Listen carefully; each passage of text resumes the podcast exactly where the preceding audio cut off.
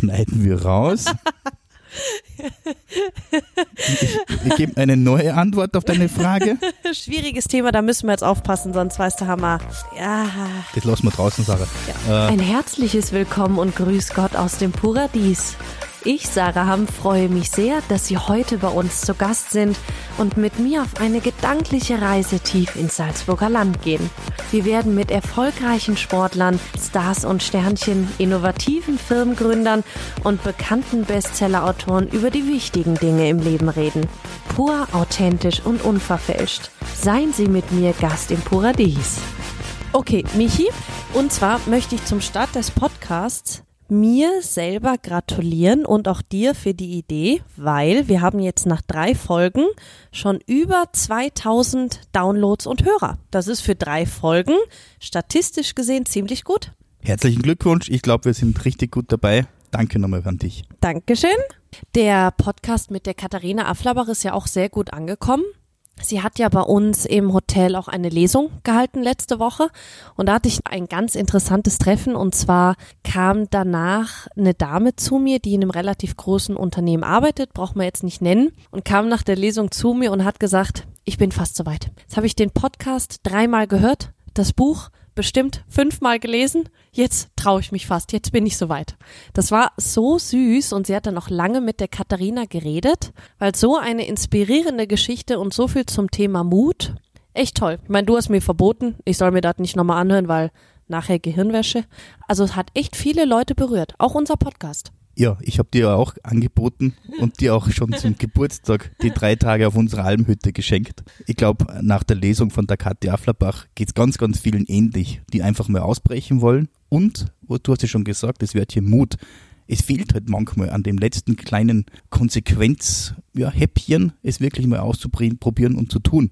Und da kann man der Katharina nur gratulieren, dass sie diesen Mut hatte und einfach mal gewagt hat, auszubrechen aus ihrer ja, Umgebung, aus ihrer Welt und Neues zu entdecken und zu probieren. Ich meine, man muss ganz klar sagen, das geht eigentlich nur, wenn du keine Kinder hast, wenn du keinen Ehepartner hast, sondern wenn du eigentlich mit dir alleine bist, dann geht das, weil sonst stelle ich es mir schon schwer vor. Ja, es ist natürlich sicher schwerer, nur es gibt auch die Menschen, die machen eine Weltreise mit ihren Kindern. Die setzen sie im Bus und ziehen los oder die setzen sie ins Segelboot und umrunden die Welt. Klar, erfordert es dafür wieder Mut. Und ich glaube auch, wenn man schaut, die Bevölkerungswanderung früherer Zeiten, das hat auch Mut erfordert. Aber das war schlussendlich ja das, was unsere Welt so bunt und lebenswert gemacht hat. Dass Menschen aufgebrochen sind auf neue Ufern und äh, sich mehr oder weniger auf Entdeckungsreise begeben haben. Und äh, diesen Mut, den sollte man heute eigentlich schon ein bisschen mehr feiern, weil heute geht es ja viel, viel einfacher als nur vor 20, 30, 40, 50 Jahren.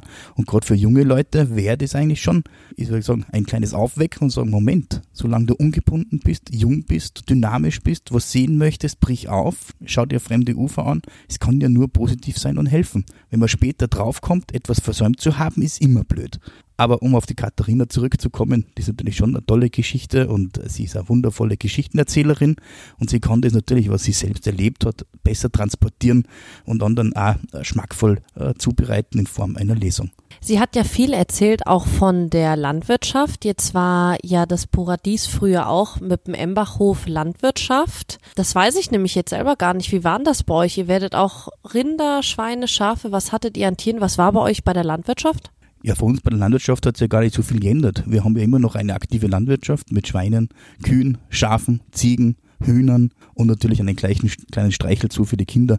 Das gibt es immer noch. Für uns hat sich jetzt gar nicht so viel geändert. Wir haben natürlich früher mehr Rinder gehabt als jetzt, aber Gott sei Dank äh, haben wir das heute auch noch. Also war für dich auch viel Mitarbeit bei der Landwirtschaft als Kind schon? Klar, klar. Und ich glaube, das ist etwas, was äh, viele Menschen heute einfach nicht mehr kennen. Die wissen auch nicht, was ist das für eine Arbeit, ein Kilo Butter mal zu erzeugen. Und das ist das, was die Katharina natürlich machen musste. Sie konnte nicht in den Supermarkt gehen, zwei Euro auf den Tisch legen und ein Pfund Butter mit nach Hause nehmen. Und wenn man sieht, wie das auf der Alm geht, um halb vier Uhr früh aufstehen, dann ein paar Liter Milch in den Bottich zu führen und dann so lange zu rühren, bis der zu Butter wird, ist eine ganz andere Erfahrung. Und da wird das auch wieder mal ganz klar, was man da eigentlich für Wertschätzung für das Thema Lebensmittel und Produkte aus bäuerlicher Herkunft bringen müsste. Genau zu dem Thema wollte ich nämlich gerne noch kurz mit dir reden. Thema Butterwertschätzung, Milchwertschätzung, weil das ja gerade in Österreich immer mehr aufkommt. Jetzt sind in meinem Bekanntenkreis einige, die Milchkühe haben, die so Produkte selber herstellen. Und ich muss sagen, ich habe langsam auch vielleicht aufgrund von Corona das Gefühl, dass sich die Wertschätzung für regionale Produkte immer mehr steigert. Oder denkst du da anders? Na, ist, glaube ich, ist richtig. Und vor allem ist es für mich darauf zurückzuführen, dass die Leute während diesem Corona-Lockdown einfach Zeit hatten, zu wandern, wohin zu gehen, sich das mal anzuschauen. Und da einfach, wie soll ich sagen, aufgrund der verfügbaren Zeit, die einfach da war, die Leute auch äh, die Gelegenheit einmal hatten, mal hinter die Kulissen zu schauen. Und was natürlich auch ein bisschen der Fall ist, immer dann, wenn man von außen ein bisschen bedroht ist, schaut man, ob man nicht irgendwas für sich selber besser machen kann. Und dieses äh, glaube ich, hat auch mit dem zu tun, dass man dann schaut, ob man nicht Lebensmittel, Produkte findet, die gesünder sind, den Körper äh, vielleicht ein bisschen mehr zurückgeben als nur Nahrung, sondern vielleicht auch ein bisschen so eine, äh, ja, eine Lebensquelle sind. Ganz kurz übrigens, was mir gerade einfällt, unsere zweite Podcast-Folge, du wirst dich erinnern, Alexander Hindersmann. Der, der ist, ist getrennt. Ja, der ist nicht mehr mit seiner Violetta zusammen ja. und sie hatten ihren ersten Liebesurlaub bei uns. Und jetzt hoffe ich, dass unsere schönen Chalets damit nichts zu tun hatten die haben sicher nichts damit zu tun, das kann ich garantieren. Vielleicht kommt man mit der neuen Freundin dann wieder zu uns. Er sieht ja nicht schlecht aus. Er wird eine neue Freundin finden. Und er würde auch sicher bei uns unter unseren Mitarbeitern eine neue Freundin finden. Ich glaube, bei uns sind so ein paar Damen im Service oder an der Rezeption, wären da nicht abgetan. Wie sagt man, sie würden ihn nicht von der Bettkante schubsen? Ja, das könnte man vielleicht so nennen. Ist das eigentlich erlaubt? Das ist nicht erlaubt, oder? Engere Beziehungen zwischen Mitarbeitern und Gästen in einem Hotel? Wie ist denn das rechtlich? Ähm, habe ich mir jetzt Gott sei Dank noch nicht informieren müssen drüber. Es soll sowas geben. Ja. Oh, der naive Chef. Genau. er glaubt, das ist noch nie vorgekommen. Na, das weiß ich jetzt gar nicht, aber zumindest wird das nicht an mich herangetragen, dann, wenn es so wäre. Okay, na, wollte ich dir nur erzählen. Ich wusste nicht eben, ob du das schon mitgekriegt hast und ja, na doch, ich habe das ein bisschen mitbekommen, weil wenn wir einen Podcast natürlich machen, interessiere ich mich natürlich im Nachgang schon auch dafür, was aus den Menschen passiert und was in den weiteren Lebensweg einfach so gerade aktuell ist. Und es ist ja schön, gerade die Leute, mit denen wir die Podcasts machen, ob das jetzt eine Katharina ist, ob das ein Alexander ist. Ich finde das so schön, was die auch inzwischen zu uns zum Haus für eine enge Beziehung haben, die kommen ja immer wieder. Wenn ich denke, der Alex möchte gerne im Dezember wiederkommen, die Katharina ist oft da, der Bernhard Eichner, mit dem wir einen Podcast machen, ganz berühmter Autor in Österreich, einer der erfolgreichsten und wie der das Paradies und ja auch die Region Leogang inzwischen lieben gelernt hat. Und das ist ja schön, dass wir, wir machen ja auch extra deswegen mit den Leuten eine Podcast-Folge, die ja auch eine gewisse Beziehung zu unserem Haus haben. Und das ist für uns ja schon ein sehr schönes Kompliment. Für uns ist, glaube ich, noch das größere Kompliment, dass wir in wenigen Folgen so viele Downloads und Abonnenten erreicht haben. Ja. Und vor allem das Ganze ohne Marketing. Und das ist ja wirklich das Spannende heutzutage, dass man ohne Einwurf von kleinen oder größeren Scheinen einfach ein gewisses Publikum erreicht. Und da, liebe Sarah, vielen lieben Dank, dass du das so großartig machst. Bitte gerne. Sind wir froh, dass so gut funktioniert. Und wenn ich an unsere nächsten Podcast-Folgen denke und an die Leute, die bei uns dann zu Gast sind, bekomme ich schon Herzklopfen. Da sind ja wirklich einige ganz, ganz spannende Charaktere dabei. Und was das Schöne ist, die sind ja bekannte und auch teils unbekannte Menschen, aber alle haben so einen unglaublich schönen Charakter und sie passen auch so hervorragend zu Leogang und zum Paradies. Genau so ist es und es ist eine wunderschöne Überleitung zu unserem heutigen Podcast. Und zwar ist das jemand, der jetzt auch schon, ich glaube, viermal sogar bei uns im Haus war, unser Haus liebt. Und zwar die Sturm Graz-Legende Martin Ehrenreich ich würde sagen, einer der bekanntesten österreichischen Fußballer. Ich meine, es ist schon ein Wunder als Fußballer, der von 2008 bis 2016 bei ein und demselben Verein bleibt. Kennt man wirklich wenige. Ich als Deutsche muss sagen, da muss ich lange überlegen, dass mir einer in der deutschen Bundesliga einfällt, der so lange bei einem Verein geblieben ist. Ja, und vor allem Sturm Graz ist ja wirklich ein Traditionsclub, muss man wirklich dazu sagen. Einer der wenigen, die selbst ich als Deutsche kenne muss ja. ich wirklich sagen. Das ist einer der Traditionsvereine, natürlich auch viel geschafft. Mehrfacher österreichischer Meister, Europa League damals dabei gewesen, das ist ja selbst mir Name. Und der hat einfach so eine Liebe und so eine Verbindung zum Haus und deswegen ist es so schön, dass er sich so freut, bei uns beim Podcast dabei sein zu dürfen. Und er hatte auch eine wunderschöne Geschichte zu erzählen, weil er natürlich über das Fußball hinausgewachsen ist, dem Fußball heute immer noch verbunden ist, was ich weiß. Ja, er arbeitet ja immer noch bei Sturm Graz. Ja, er will den Verein niemals verlassen. Ja. Ich glaube, er hat dann nicht nur eine, eine fußballerische Leidenschaft, sondern auch eine Leidenschaft einfach für feste, langfristige Beziehungen und Bindungen. Das ist ja auch etwas, das wir sehr, sehr stark fordern und treiben, das Thema Nachhaltigkeit. Und er ist da, glaube ich, einer, der für Nachhaltigkeit im Fußball steht. Und was beim, bei Martin so schön ist, er hat eine ganz, ganz enge Verbindung auch zu den Fans. Was ihm sehr wichtig ist, weil er sagt, ohne Fans, deswegen denke ich mal, ist für ihn gerade jetzt die Corona-Situation unheimlich schwierig, wenn er sich da in die Spieler hineinversetzt. Und für ihn spielen die Fans, die Grazer Fans, eine unfassbar wichtige Rolle. Und für mich als Fußballfan weiß man inzwischen, ich bin großer Schalke-Fan nach gestern dem Bayern-Debakel. Traumatisches Erlebnis, kann man nicht drum rumreden. Sarah, aber da kann ich jetzt trösten, wir bekommen jetzt gerade zwei Skropinos serviert. Ah, Sandra. Das ist ja das Schöne, wenn man bei uns im Paradies in, Vielen Dank. ja, zu Hause sein darf. Prost, Sandra. Prost, Prost. Dankeschön. Danke. Ja, auch wir müssen unsere Podcasts Ja, ein bisschen und vor allem auf und wir das müssen hin und Spiel. wieder was trinken. Auf das Spiel gestern brauche ich Tonnen an Alkohol. Ja, da wird einer wahrscheinlich nicht reichen bei dir. Da Aber gut, das einer- war das erste Spiel jetzt. Da Kann ja nur besser werden rein- für ja. Schalke. Und auf jeden Fall, ich bin so ein, so ein großer Fußballfan. Und wenn man dann merkt, was man als Fan für einen Stellenwert für einen Fußballer hat, ist das so schön, glaube ich, mitzukriegen, dass man den Verein doch mehr unterstützt, als man denkt. Und da bin ich so gespannt, was er mir dazu noch alles erzählt nachher. Aber das ist ja eine wunderschöne Analogie zur Katharina Afflerbach, die ja auch ihrer Leidenschaft dann irgendwann gefolgt ist. Jetzt könnte man unterstellen, der Martin hat seine Leidenschaft ein bisschen früher gefunden und hat halt auch dieses Glück, das man als Fußballer ja nur selten hat, diesem Sport so lange verbunden sein zu dürfen. Viele andere haben wir das gar nicht. Die sind dann 25, 27, vielleicht 30 und ohne Ausbildung stehen sie dann da und was sollen sie machen? Bei Martin ist es ein bisschen anders. Der hat vielleicht ein bisschen früher schon dran gebastelt, auch äh, ja, seine Karriere ein bisschen zu bewegen und zu fördern.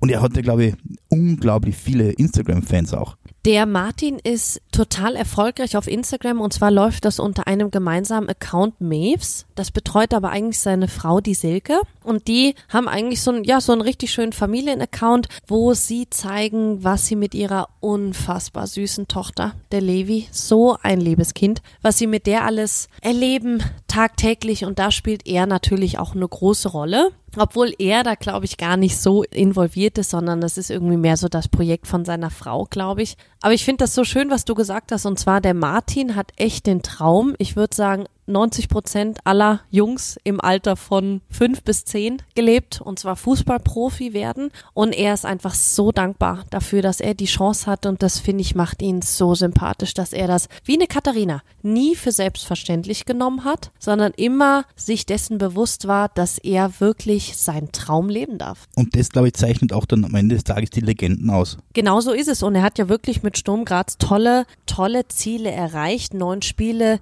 Europa League, zweimalig österreichischer Meister, österreichischer Cupsieg 2010. Er hat ja wirklich tolle Stationen durchleben dürfen mit Sturm Graz. Auf alle Fälle, und man muss es in gewissen Bahnen immer sehen, für Österreich ist das was ganz was Spezielles und Großartiges. Ja, es kann man natürlich nicht mit Deutschland oder anderen Ländern vergleichen, wo der Fußball zehnmal größer ist. Klar, die Länder sind auch größer, aber bei uns ist das schon was ganz Einzigartiges. Ich meine, da bin ich gespannt. Ich will ihn unbedingt fragen, ob er mal vorhatte, in die deutsche Bundesliga vielleicht zu wechseln. Aber ich glaube, dass er wirklich sagen wird, dass er einfach sein Leben lang bei Sturm Graz bleiben wollte. Ich glaube, so viele österreichische Fußballer kriegen ja auch nie die Gelegenheit, woanders hinzuwechseln. Was ist die österreichische Bundesliga? Kann man das vergleichen mit der deutschen zweiten Liga vielleicht? Jo, Ja, zweite, jetzt gibt nicht so an. dritte. Jetzt gibt nicht so an. Nee, ich darf nach gestern eigentlich sowieso gar nichts Nein, sagen. darfst du nicht sagen. Aber ich sag, man muss die Kirche im Dorf lassen. Er hat auf alle Fälle äh, im Rahmen der Möglichkeiten für österreichische Verhältnisse unglaublich viel geschaffen. Ja. Und äh, das muss man einfach nur neidlos anerkennen. Und ich freue mich halt immer so, wenn jemand seiner Leidenschaft so lange treu bleiben kann und das auch ausleben kann. Und das ist das andere noch, weil es weitergibt. Ja, er ist ja, glaube ich, auch im Verein für das Thema Kinder ein bisschen mit zuständig. Ja, genau. Und das sieht man einfach, ja, wie er mit seiner eigenen Familie umgeht. Da merkt man einfach, der ist ein familiärer Mensch, dass der das dann, sage ich mal, den Vereinskindern auch weitergeben kann. das ist einfach glaubhaft und authentisch. Ja, ich bin gespannt, was er uns alles erzählt. Ich bin auch sehr gespannt. Ich kann nur eins sagen, wir haben einen unglaublich leckeren Scropino für uns da. Wir sollten das Rezept, glaube ich, veröffentlichen. Ja, wir stellen es mal, stellen's mal online. Die Gäste haben sicher Spaß. Ja, wir sollten das dann spätestens machen, wenn wir den Podcast mit unseren Barkeepern und mit dem besten österreichischen Ja. Barkeeper, müssen wir auch Ja. dazu sagen, dann auch veröffentlichen. Da ist ja auch scheinbar ein bisschen was getrunken worden bei der Aufnahme des Podcasts. Scheinbar, ja. Okay, dann wünsche ich uns und dir viel Spaß mit dem Martin und Danke. wir hören uns in einer, zwei Wochen wieder. Genau. Danke, Michi. Danke auch. Ja, Martin, herzlich willkommen bei uns im Paradies. Freut mich riesig, dass du bei uns dabei bist. Martin, du warst ja im Frühjahr an einer schönen Aktion Covid-19 betreffend beteiligt. Sturm hilft. Gemeinsam hast du mit Sturmlegende Mario Haas Fans mit Geschenken überrascht. Was war da denn alles Schönes im Geschenkekorb? Ja, mal einleitend ebenso Dankeschön für die Einladung. Äh, Gefreut mich auch, dass ich da dabei sein darf. Um auf deine Frage zurückzukommen, Sturm hilft. Ja, wie du richtig gesagt hast, ist ins Leben gerufen worden im Zuge des Lockdowns mehr oder weniger. Da ist einfach geschaut worden, inwieweit wir unseren Mitgliedern ein zusätzliches Service bieten können, obwohl sie jetzt da nicht beim, bei den Heimspielen dabei sein können, keine, keine Stadionbesuche erlaubt sein. Ja, und dann ist die Idee geboren worden, Vereinsangehörige, Legenden, Vereinsmitarbeiter einfach bei den Mitgliedern vorbeizuschicken und ihnen diverse Lebensmittel, ja, diverse Fanartikel aus dem Fanshop vorbeizubringen und einfach persönlich vorstellig zu werden und ja, einfach den persönlichen Kontakt aufrechtzuerhalten und sich ja einmal anschauen zu lassen in der tristen Alltagzeit oder, oder was auch immer äh, während der Quarantäne und da ein bisschen für Abwechslung zu sorgen. Ja, wie haben denn die Fans reagiert? Die waren bestimmt außer sich, oder? Wie auf einmal du mit Sturmlegende Mario Haas vor der Tür standen. Ja, wir sind ja teilweise wirklich unangekündigt gekommen und ähm, es war da Gott sei Dank nicht so, dass uns irgendwer davon gejagt hat, sondern ganz im Gegenteil, die haben uns äh, mit offenen Armen begrüßt. Unter Anführungszeichen, es war ja da noch in Zeiten der Abstandsregel die Geschichte mit Babyelefant und so weiter. Also wir haben da wirklich rigoros drauf geschaut, dass wir alles einhalten äh, mit Mundschutz und Abstandsregel.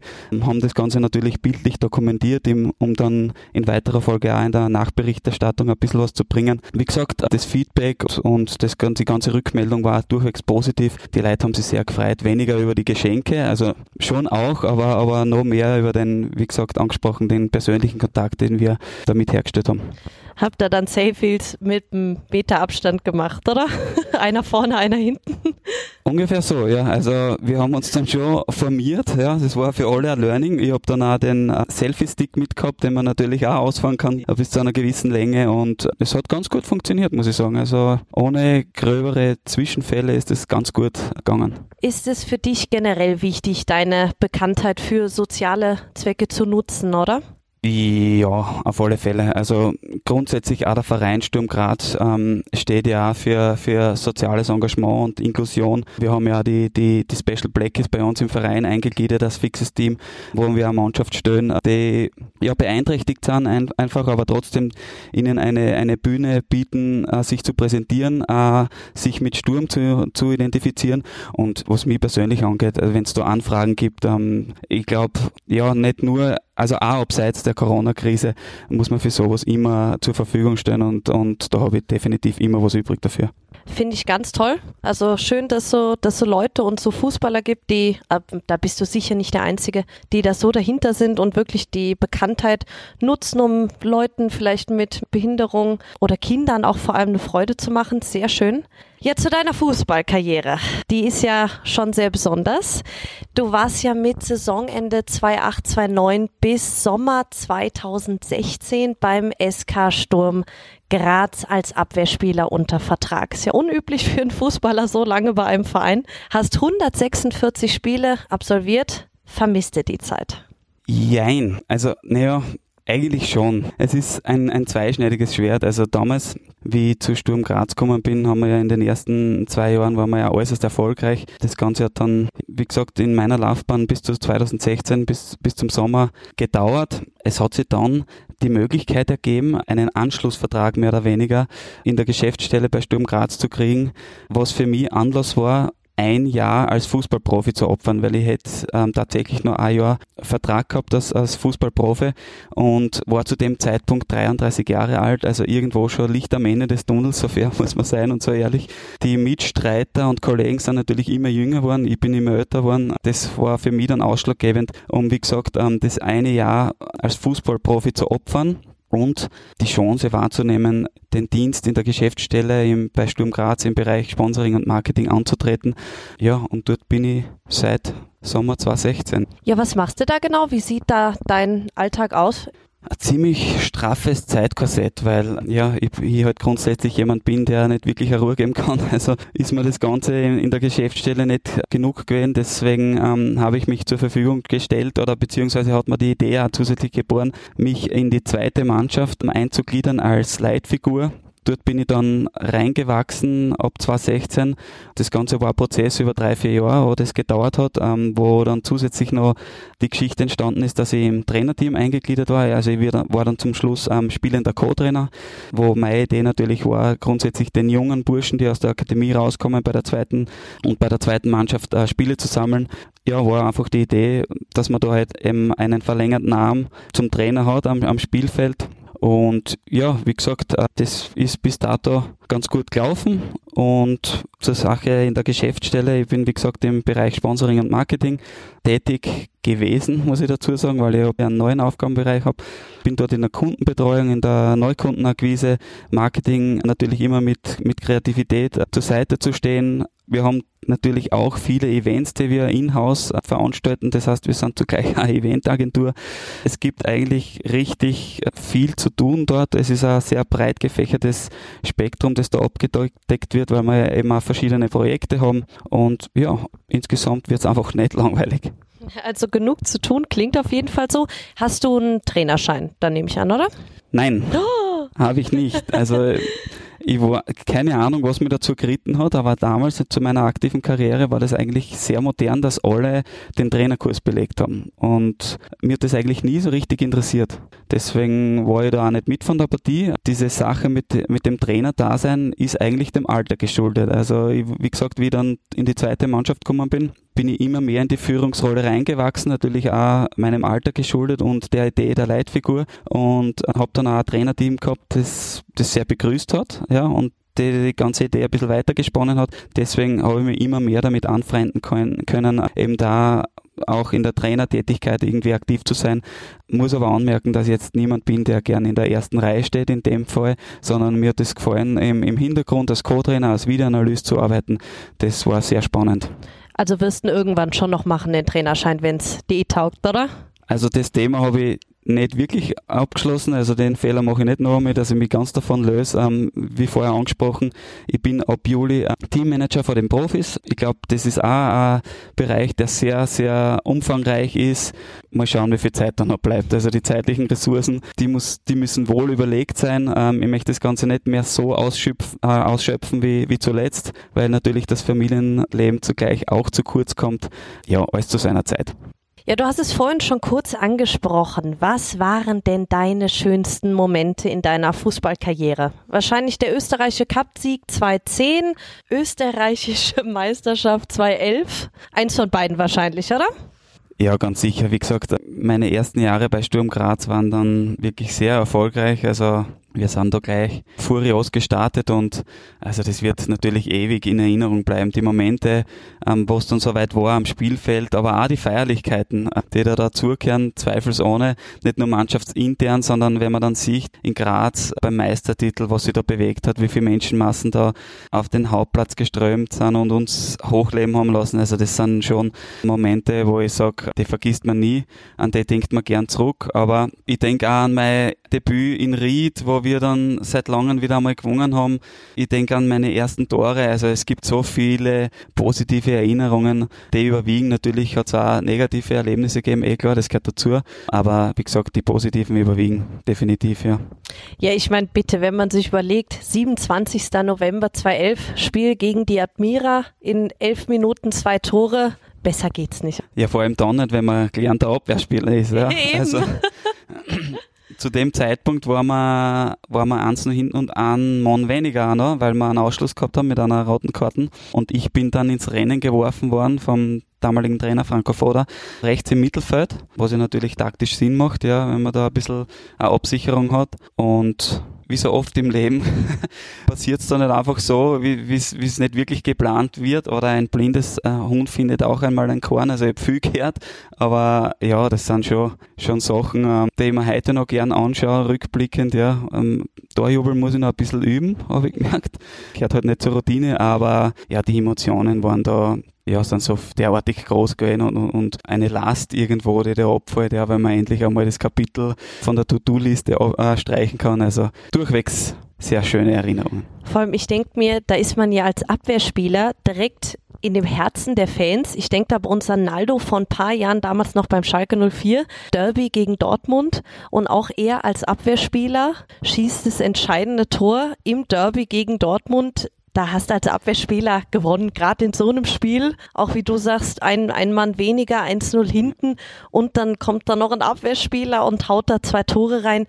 Besser geht's nicht. Also da bist direkt bei den Fans angekommen, da hat man Platz im Herzen der Fans. Da frisst mich beim Herrn Naldo fast ein bisschen der Neid, weil beim Derby ist mir das leider nicht geglückt. Also ich habe mich äh, bei allem Respekt mit der Admira begnügen müssen, aber beim Derby ist natürlich, ähm, ja, da als Siegestorschütze und dann als Abwehrspieler vom Feld zu gehen, ist einfach, ja, unschlagbar, sage ich jetzt einmal, nicht zu toppen.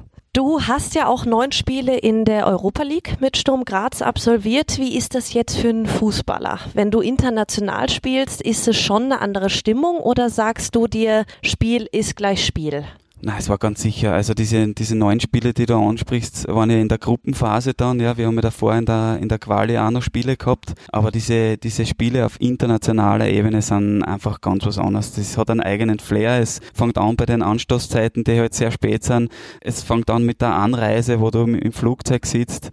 Es ist einfach eine ganz eigene Stimmung dort. Man ist halt großteils im Hotel, beziehungsweise am Trainingsplatz oder im Fußballstadion, kriegt nicht wirklich irgendwas mit von, von der Stadt, in der man sich gerade befindet, ist so ein bisschen im Tunnel drinnen. Es sind einfach ganz eigene Sachen. Äh, ich denke da an die Polizeieskorte, die wir gehabt haben mit dem Bus, wenn wir zum Spiel angereist sind, weil ja natürlich auch in, in Großstädten gewisser Stau und, und eine Verkehrssituation vorherrscht. Deswegen sind wir da immer mit Blaulicht begleitet worden. Das ist ganz was Eigenes schon bei der Anreise zum, zum Spiel. Dort die ausländische Polizei, die ausländischen Fans natürlich. Also wenn ich da denke an, an Galatasaray Istanbul, wo wir da gespielt haben vor, ich weiß nicht wie viel es waren, 35.000 bis 40.000 frenetischen türkischen Fans, die wirklich so laut waren, dass wenn ich am Spielfeld meinen Kollegen Anweisungen geben äh, wollte, mit einem Meter Abstand hast du eigentlich kein Wort verstanden. Also da habe ich also richtigen Respekt gehabt, erstmalig, was das eigentlich für einen Einfluss nimmt, ja, von außen, wie Fans auf, auf ein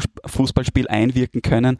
Das sind definitiv Geschichten, wo ich mich zurückerinnere und, und nach wie vor noch Gänsehaut kriegt. Da hat dich deine Frau, die Silke, doch sicher auch mal begleitet, oder? Was bei den Auswärtsspielen nie dabei? Sie war mit auswärts in Anderlecht. Damals war es vom Verein so geplant, dass wir einen Charterflug gehabt haben und den natürlich befüllen haben können, mehr oder weniger, wie wir wollen haben. Und deswegen hat der Verein war damals so nett und hat auch die Spielerfrauen dorthin mitgenommen und, und eingeladen und ist für alle sehr positiv angenommen worden. Aber grundsätzlich ist da nur, nur die Mannschaft mit dem dazugehörigen Staff angereist, ja. Ja, ein aktuelleres Thema. Was sagst du denn, oder ich weiß nicht, ob du überhaupt was dazu sagen darfst, zur Trennung des Vereins von jetzt ehemaligen Trainer Nestor El Maestro? Ja, ganz sicher darf ich was dazu sagen. Also ich will ja nur meine persönliche Meinung äußern, beziehungsweise das, was ich als unter Anführungszeichen Außenstehender mitkriege, weil ich ja bis dato noch nicht so nah an der Mannschaft dran war. Ich habe aber durchaus von Personen aus dem direkten Umfeld der Mannschaft gehört, dass der Nestor Elmeister eine sehr gute Arbeit geleistet hat, dass er mit sehr viel Überzeugungsarbeit ge äh, gearbeitet hat. Unterm Strich wie so oft, zahle ich gleich mal 5 Euro ins Phrasenschwein ein. Der Trainer ist das schwächste Glied, ja, das ist halt einmal so. Der Spruch kommt nicht von irgendwo. Man wird an Erfolgen gemessen und die sind bis zum Schluss leider ausgeblieben. Am Ende bleibt die Frage, war es die Philosophie oder die Überzeugungsarbeit des Trainers, der nicht ausgereicht hat, oder war das Spielermaterial, das am, am Feld das dann umsetzen soll, vielleicht nicht das Richtige. Da bin ich aber, wie gesagt, nicht der Richtige, um diese Fragen zu beantworten, aber das werden Sie mehrere Sturmfans fragen. Ja, aber generell ist es ja so, und da ist jetzt kein Unterschied, ob Bundesliga in der, in Österreich, in Deutschland, in der Schweiz, in England. Sobald du als Trainer in einer Saison nicht wirklich kontinuierlich deine Erfolge und deine Siege ablieferst, hast du ein Problem und wirst meistens ersetzt. Aber ist es nicht eigentlich für den Trainer so schwierig, wenn du von Anfang an so unter Druck stehst, dass du liefern musst? Kann das so überhaupt funktionieren? Schwierig. Muss schon wirklich sehr viel zusammenpassen. Das Ganze ist natürlich auch mit einem gewissen finanziellen Aufwand verbunden. Geld schießt keine Tore, den Spruch kennen wir auch alle, aber mit Geld kannst du halt auch Qualität kaufen. Und Spieler mit Qualität können, können da kurzfristig auch weiterhelfen. Ja, das ist einmal das eine. Grundsätzlich war es äh, in den letzten Jahren bei Sturm Graz so, dass man schon immer eher den Fokus auf, auf kurzfristige Ziele gelegt hat. Konkret ist es dabei gegangen, äh, das mittelfristige Ziel der Meistergruppe zu erreichen und dann in weiterer Folge natürlich einen internationalen Startplatz. Das waren die, die Ziele, die ausgegeben worden sind. Und jetzt ist man erstmal seit langem wieder mal an einen, Punkt angelangt, wo man jetzt hergeht als Verein, wo natürlich auch das Umfeld von Sturm Graz das einfordert, dass man sagt, es muss jetzt ein Konzept folgen, das wirklich langfristig durchdacht ist, es einen Plan gibt, der über mehrere Jahre andauert. Natürlich auch mit dem Wissen oder mit dem Risiko mehr oder weniger, dass man halt vielleicht sportlicher Natur nicht jetzt irgendwie eine große Rolle spielt, aber vielleicht dann in ein paar Jahren äh, die Früchte geerntet von dem, was man jetzt da eigentlich gesät hat, mehr oder weniger. Und ja, einmal schaut, wie, wie sich der junge Weg auch entwickelt, weil es natürlich auch bei einem Verein für, äh, wie Sturm Graz sehr wichtig ist, dass man gewisse Identifikationsfiguren hat und das bringt dieses, dieser Langzeitplan einfach mit sich und ist natürlich auch in unserem Leitbild verankert, das es seit letztes Jahr gibt. Also viele Faktoren sprechen eigentlich dafür, dass es jetzt einmal in der Richtung geht. Hattest du dir eigentlich auch mal überlegt, in die deutsche Bundesliga zu wechseln? Haben wir ja auch viele Österreicher, die in der deutschen Bundesliga spielen. Oder wolltest du immer bei, in Anführungszeichen, deinem Verein Sturm Graz bleiben? Also überlegen tun sie das, glaube ich, viele. Inwieweit das dann wirklich realistisch ist, ist wieder die andere Geschichte. Aber Sturm Graz war für mich ja als Kind schon immer ein großer Name, ja, ich bin dann, habe dann vier Jahre im Norden von Graz gespielt, in, in Gradkorn und dort ist dann die damalige sportliche Führung auf mich aufmerksam geworden und hat mich beobachtet und als ich dann 2009 zu Sturm gekommen bin, ja, war ich sofort geflasht und, und mit dem berühmten Sturmvirus gleich infiziert. Hab dann auch das Glück gehabt, wie gesagt, dass wir recht erfolgreich waren gleich zu Beginn. Hab dann zusätzlich noch das Glück gehabt, dass ich sehr viele einflussreiche Menschen auch aus der Fanszene kennenlernen durfte und, und da wirklich einmal gesehen und gespürt habe, was da für eine Kraft dahinter steckt, ja. Wie viele Leute dahinter stehen, dass bei Sturm was passiert, dass bei Sturm, ja, einfach, wenn man sieht, wie viel, wie viele Menschen da eigentlich dranhängen und ihr ganzes, ihr ganze Freizeit, viel Herzblut, natürlich auch Geld investieren in den Verein, das hat mich dann schon sehr fasziniert, weil ich das bis dato eigentlich nicht gekannt habe und dieser Virus hat mich bis jetzt nicht wirklich loslassen, ja. Also kriegt man das als Fußballer dann doch mehr mit, als wir Fans vielleicht glauben dass das für euch schon wichtig ist, wenn da eine Fankurve hinter euch steht und euch unterstützt und wie du sagst, ihr merkt, dass da richtig Herzblut hinter ist. Ja, an den Spieltagen sowieso. Also da merkt man schon, äh, was da los ist, wenn unser Fankurven einmal Gas gibt, ist das schon was, wo man, wo sich auch auf dem Spielfeld dann die Haare aufstellen. Ja. Also speziell beim Aufwärmen, wo man vielleicht noch ein bisschen mehr Zeit hat, sich damit zu befassen, weil im Spiel selber bist du dann eh so fokussiert, dass du das oft gar nicht mitkriegst. Aber mich hat es dann einfach interessiert, das drumherum. Also ich habe mich dann auch abseits des Trainingsplatzes oder abseits des Spielfelds auch mit Sturm ähm, beschäftigt und bin äh, im ständigen Austausch gewesen mit gewissen Personen und habe mich einfach dafür interessiert und das ist glaube ich mitunter natürlich auch ausschlaggebend gewesen dafür, dass, dass mir einfach dieser Verein derartig äh, ans Herz gewachsen ist und, und, und mir sehr viel dran liegt. Nicht umsonst glaube ich kann dieses Modell funktionieren, an, an langjährigen Spieler weiterhin nach der Karriere ans, ans, an den Verein zu binden, wenn da nicht eine gewisse Sympathie mehr oder weniger äh, vorherrscht.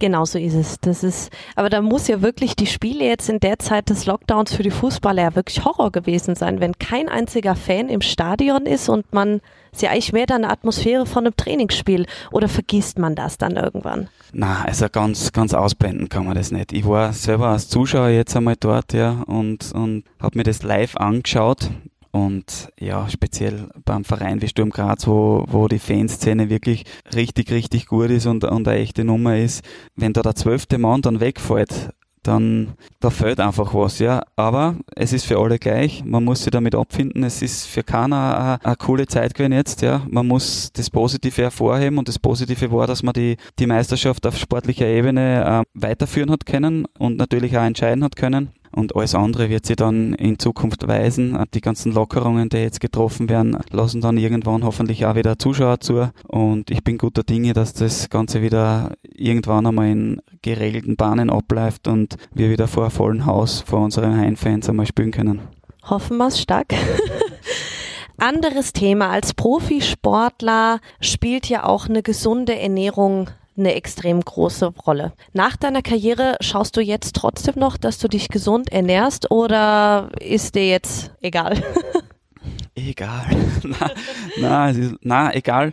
Also als, als Fußballprofi war ich definitiv immer jemand, der schon sehr drauf geschaut hat, was er zu sich nimmt. Wir haben da, wie gesagt, auch verschiedene Projekte innerhalb des Vereins gehabt. Die Schultour zum Beispiel, wo wir auch als, als aktive Spieler äh, vorstellig geworden sind in den Volksschulen und auch referiert haben, ja, über gesunde Ernährung, wie wichtig Trinken ist, vor allem was man trinkt. Das ist ja auch nicht unwesentlich. Und ja, ich glaube, als Profisportler muss man dem Ganzen sehr viel Beachtung schenken, weil halt speziell in Regenerationsphasen ist es wichtig, was man isst. Das wird noch ein bisschen unterschätzt, glaube ich, dieser Bestandteil der Ernährung. Und ja, wie gesagt, ich bin jetzt 37, habe in den letzten vier Jahren sehr viel mit jungen Kickern zu tun gehabt. Da muss man dann natürlich noch mehr dazu schauen, dass man in einem fortgeschrittenen Alter auf seinem Körper Acht gibt. Ja, auch wieder da schlagend die, die Ernährung natürlich. Also wie gesagt, ganz sicher ein, ein Riesenbestandteil und ein Riesenfaktor, gesunde Ernährung zu haben. Ähm, ohne dem kann ein, ein Profisportler auf Dauer eigentlich nicht funktionieren. Ja, was steht jetzt bei euch zu Hause so unter der Woche? Wenn du normal von der Arbeit jetzt nach Hause kommst, was steht da auf deinem Speiseplan? Viel Gemüse wahrscheinlich. Schaut ihr auch viel auf Bioprodukte oder ist das jetzt gar nicht so im Vordergrund bei euch? Ja, doch. Die Silke hat irgendwann einmal eine Dokumentation von Fleischverarbeitung gesehen. Das war dann irgendwann einmal der ausschlaggebende Punkt, warum bei uns auch in puncto Fleisch sich vielleicht ein bisschen was verändert hat, ein bisschen weniger auf dem Tisch gewesen ist und wenn Fleisch, dann wirklich Biofleisch, äh, wo man wirklich weiß, wo das herkommt. Natürlich regionale Produkte sind sowieso immer Thema für uns. Wir haben das Glück, dass unsere Tochter sehr gerne Obst und, und Gemüse isst. Also von dem her sind wir da ganz gut abdeckt und, und sind nach wie vor, glaube ich, auf Speiseplantechnisch so, schon ähm, sehr bewusst unterwegs, was ja nicht immer eine lästige Verpflichtung ist, sondern es macht ja irgendwo Spaß, sich damit auseinanderzusetzen. Und Essen ist ein Genuss noch immer, ja. Und wenn man, wenn man weiß, was man isst, dann tut man sich da ein bisschen leichter und, und ja, macht auf alle Fälle mehr Spaß. Glaubst du, dass der Trend bei immer mehr Leuten dahin geht? Ich habe das Gefühl, man merkt schon, dass die Leute sich mehr damit auseinandersetzen, wo kommt das Lebensmittel her? Was ich jetzt mhm. gerade kaufe, vor allem auch, wo kommt das Fleisch her? Ist es ein Mastbetrieb oder ist es eher bio und regional? Mhm. Ich weiß nicht, wie es jetzt bei dir im Freundeskreis ist. Merkst du da schon auch einen Umbruch momentan? Gerade so was Fleisch angeht, weil einfach viel in den Medien ist, wenn ich jetzt an den Tönnies-Skandal denke, oder Skandal ist falsch, aber wo vielleicht dann aufkommt, dass die Arbeitsbedingungen von den Arbeitern jetzt nicht so optimal sind, habe ich so das Gefühl, dass da jetzt mehr Leute drauf schauen, vielleicht nicht das Huhn für 1,99 aus dem Supermarkt zu kaufen. Ja, also ich habe allgemein den Eindruck, dass, dass ähm, die Menschen ein bisschen bewusster mit gew gewissen Sachen äh, umgehen. Natürlich der Corona-Krise geschuldet, ja, wo ich einfach den Eindruck gewonnen habe, die Menschen äh, gehen jetzt bewusster mit der Umwelt vielleicht um, ja, wissen mehr zu schätzen, was sie, was sie an der Heimat haben, mehr oder weniger. Den Eindruck hätte ich schon gehabt. Und das Ganze ist natürlich auch gekoppelt mit den Lebensmitteln. Also, das glaube ich schon auch in meinem Umfeld ist es immer wieder Thema, ja, in meinem Freundeskreis, hat man immer wieder Gespräche dahingehend, aber wie gesagt, diese Corona-Krise, ja, diese Quarantänezeit, also ich glaube schon, dass das ein gewisses Umdenken allgemein stattgefunden hat, ja, nicht nur in Bezug aufs Essen, sondern auch auf die Region selber, ja, auf das, was wir in Österreich haben und auf das, was wir in unseren Heimatstädten oder wie auch immer haben. Ihr wart ja jetzt auch schon ein paar Mal in Leogang auf Urlaub. Ist es euch generell wichtig, eher nachhaltigen Urlaub in Österreich zu machen und jetzt nicht quer um die Welt zu fliegen, zwölf Stunden, 14 Stunden Flug, viel CO2-Ausstoß. Sagt ihr, das muss nicht sein und wir bleiben lieber daheim oder sagt ihr, das kann man sich auch mal einmal im Jahr gönnen, irgendwo schön hinzufliegen, andere Orte zu entdecken? Oder wie gesagt, sagt ihr es lieber, ihr bleibt im schönen Österreich oder in Deutschland, also eher in der näheren Umgebung? Also ja, wir waren ja unter Anführungszeichen so blöd und haben eigentlich gar nicht gewusst, wie schön wir es da haben, ja, in Österreich. Das vergisst man irgendwo. Also man muss nicht zwingend irgendwo hinfliegen, um es einfach schön zu haben. Deswegen, wie wir das erste Mal in Leogang waren, waren wir verzaubert eigentlich, ja. Das war so schön da mit, mit den Bergen und, und, und die ganze Region ist einfach herrlich und ja, wie gesagt, dann setzt man sich halt ins Auto und, und fährt drei oder dreieinhalb Stunden daher von der Steiermark und, und ist dann einfach überwältigt und eigentlich deswegen blöd, wie gesagt, weil man es bis zu dem Zeitpunkt eigentlich nicht gewusst hat oder nicht, nicht zu schätzen gewusst hat, wie schön es eigentlich in, in Österreich ist. Man muss aber zeitgleich dazu sagen, dass wir das grundsätzlich seit ähm, der Geburt unserer Tochter eigentlich immer so gehandhabt haben, dass wir einmal nach Lignano am Hausmeisterstrand fahren, um einfach ja für ihre ein bisschen Abwechslung und Soundspielen und mehr und Spielhallen und was da alles gibt. Also das schon, aber grundsätzlich sind wir absolute Österreich-Fans, ja, was den Urlaub betrifft sowieso. Und da gibt's noch einiges zu entdecken. Ja, was gefällt euch denn besonders an Leogang oder generell so an unserer Region? Was hat denn euch da so verzaubert? Verzaubert zum, zum einen die Menschen, da in, in der Umgebung, natürlich auch das Personal da im Hotel, das also ist was, wo man, wo man immer wieder das ähm, freut uns natürlich. Wo man immer wieder drüber reden, ja, wo man sie jetzt mittlerweile schon beim Namen kennt und immer ins Plaudern kommt und, und ja, einfach diese Vielseitigkeit, die, die Leogang bietet. Also es ist eine Region, die man das ganze Jahr über nutzen kann. Ja, wenn ich dran denke, wir waren jetzt im Winter schon einmal da, wir waren im Sommer da, wir können im Sommer gehen wir bei der Haustür aus und, und steigen in die Gondel rein und, und gehen auf den Berg oder gehen wandern. Absolutes Bikeparadies, obwohl das jetzt nicht unsere Einzelsportart ist, aber ja, auch im Winter haben wir das schon genießen dürfen, dass wir einfach mit die Ski ein paar Schritte aufgehen da, die Ski anschneiden und sofort zur Gondel fahren. Und ja, also verzaubert hat man natürlich auch der Anblick des magischen Birnhorns. Also der, der lässt mich seit Tag eins nicht aus und irgendwann muss ich da aufkraxeln, ganz sicher. Ja, du bist ja sowieso ein leidenschaftlicher Berggeher. Okay, A, warum warst du noch nie am Birnhorn? und, und B, warum liebst du das Wandern so? Oder was ist denn für dich das Ausschlaggebende, warum du sagst, ich will auf den Berg? Also Frage A war, warum ich noch nicht am Birnhorn war, oder? Ich kann ganz leicht beantworten, nämlich das wäre ein Grund, warum ich noch einmal herkommen muss. Ne? Von dem her ist das ganz leicht äh, beantwortet, aber wie gesagt, steht noch ganz oben auf meiner To-Do-List, muss ich unbedingt machen. Und das Wandern war so eine Geschichte, die ich dann ja erst eigentlich mit, mit Anbeginn des Lockdowns, der Corona-Krise, so ein okay, bisschen für okay. mich gefunden hat, ja, wo, wo man dann so in der Quarantänezeit so ein bisschen eingesperrt war und wie befreiend es dann eigentlich sein kann, wenn man dann der Natur sein kann und darf. Also wie gesagt, also ich bin selber ein gebranntes Kind mehr oder weniger, wo ich sagen muss, ich, ich weiß das mittlerweile zu schätzen. Natürlich auch ähm, meinen 15 Jahren als Fußballprofi geschuldet, weil wann hast du als Fußballprofi Zeit, dass du irgendwo auf den Berg aufgehst, ja, also wenn du frei hast, dann verbringst du Zeit mit der Familie oder schaust, dass du regenerierst, weil eh die ganze Woche irgendwie Training ist. Ja, also das, das Wandern taugt mir irrsinnig. Das ist halt was, wo ich richtig gut abschalten kann. Einfach ein komplettes Kontrastprogramm zu dem, was, was die ganze Woche im Alltag, im Berufsleben passiert. Und wenn ich da mir sechs, sieben Stunden Zeit nehme und da auf irgendeinem Berg aufkraxel, dann ist es so herrlich, wenn ich zurückkomme und mir dann vorstelle, an was habe ich jetzt eigentlich äh, gedacht die letzten paar Stunden und ich komme eigentlich nicht dahinter. Also für mich ein, ein, ein Indiz, dass ich wahnsinnig gut abschalten kann dabei und natürlich auch nicht ganz unegoistisch einfach dieses Wandern hernehmen als, als Vorwand, Wandern, Vorwand, ja, als Vorwand mehr oder weniger, um einfach einmal ein paar Stunden für mich allein zu haben. Deswegen gehe ich auch ganz gern allein auf die Reise wie gesagt, das ist jetzt gar nicht abwertend gemeint, aber wann hat man die Möglichkeit schon? Also das ist natürlich ein positiver Aspekt, der für mich da noch einmal mitzutragen kommt. Zwei Fragen noch charakteristisch als Urlauber. Lieber Sommer- oder Winterurlaub? Ähm, Ich war eigentlich immer begeisterter Wintersportler. Mhm. Bin viel, Ski oder Snowboard? also im, als Kind bin ich viel Ski gefahren, ja. Ich bin dann irgendwann einmal, weil es halt modern war, auch im, im Freundeskreis und im Teenageralter, Wie wir alle. ja, ja, war dann irgendwo das, das Snowboard, das Um und Auf und bin dann umgestiegen auf Snowboarden. Bin aber beim letzten Besuch im Buratis wieder seit pff, Ewigkeiten auf den Ski gestanden. Also es ist jetzt sicher 18 oder 19 Jahre und es hat, äh, ja, es ist, es hat ganz gut funktioniert, erstaunlicherweise. Aber es hat alles seine Vor- und Nachteile. Also die Winterlandschaft, wenn alles weiß und schneebedeckt ist, ist natürlich super cool. Der Nachteil ist vielleicht die Bockerei mit der, mit der Ausrüstung, das ist ja auch nicht so ohne. Das stimmt. Ja. Und, und im Sommer braucht man da natürlich umgekehrt viel weniger Ausrüstung, aber grundsätzlich, also. Also kannst dich gar nicht entscheiden. na, gar nicht. Also es ist halt recht schwierig. Wenn ich mich festlegen müsste, dann weiß ich nicht. Äh, eine eigennützige Frage. Ihr wart ja jetzt das erste Mal in einem Chalet Mhm. bei uns. Lieber Chalet oder lieber Hotelzimmer? Gibt keine falsche Antwort, ist keine Fangfrage. Okay.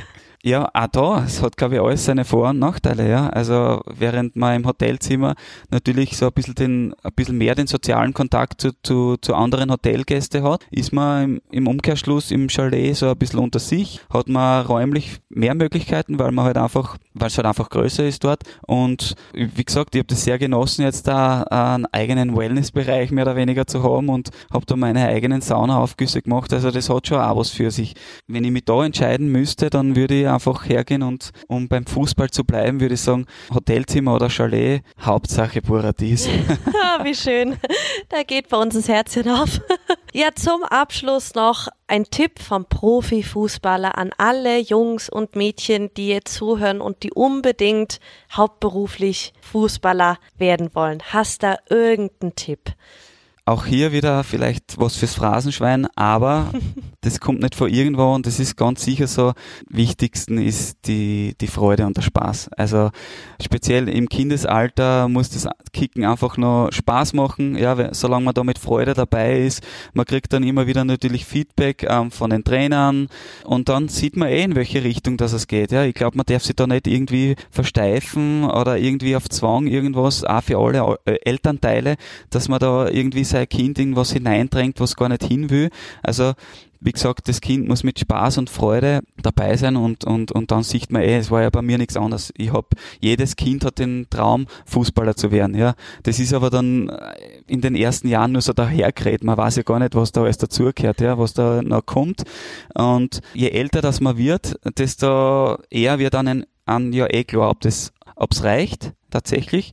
Ähm, wenn man dann das erste Mal vielleicht Erwachsenenfußballluft schnuppern darf, dann sieht man eh, inwieweit man da jetzt da schon sich durchsetzen kann. Und dann ergibt es eines andere. Und da kommt dann noch in weiterer Folge Disziplin, Ehrgeiz und Fleiß. Also das sind die, die Faktoren, die Ohne die geht's nicht. ohne die geht's nicht. Also mit Talent kann man viel machen, speziell im Jugendbereich, aber irgendwann ist man an einem Punkt angelangt, wo Talent alleine nicht mehr ausreicht, ja, wo die körperliche Komponente dazu kommt. Ähm, spätestens da kommt man mit Fleiß, Ehrgeiz und Disziplin. Ich weiß, wovon ich rede, kommt man da sehr weit und, und kann es durchaus zu was bringen, auf alle Fälle. Ja, schönes Schlusswort. Lieber Martin, vielen lieben Dank. Wir sind am Ende von unserem Podcast. War sehr schön, mit dir zu reden. Ich hoffe, dir hat's auch gefallen.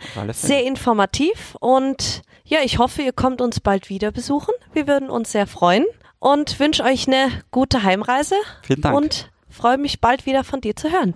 Sehr gerne. Danke auch.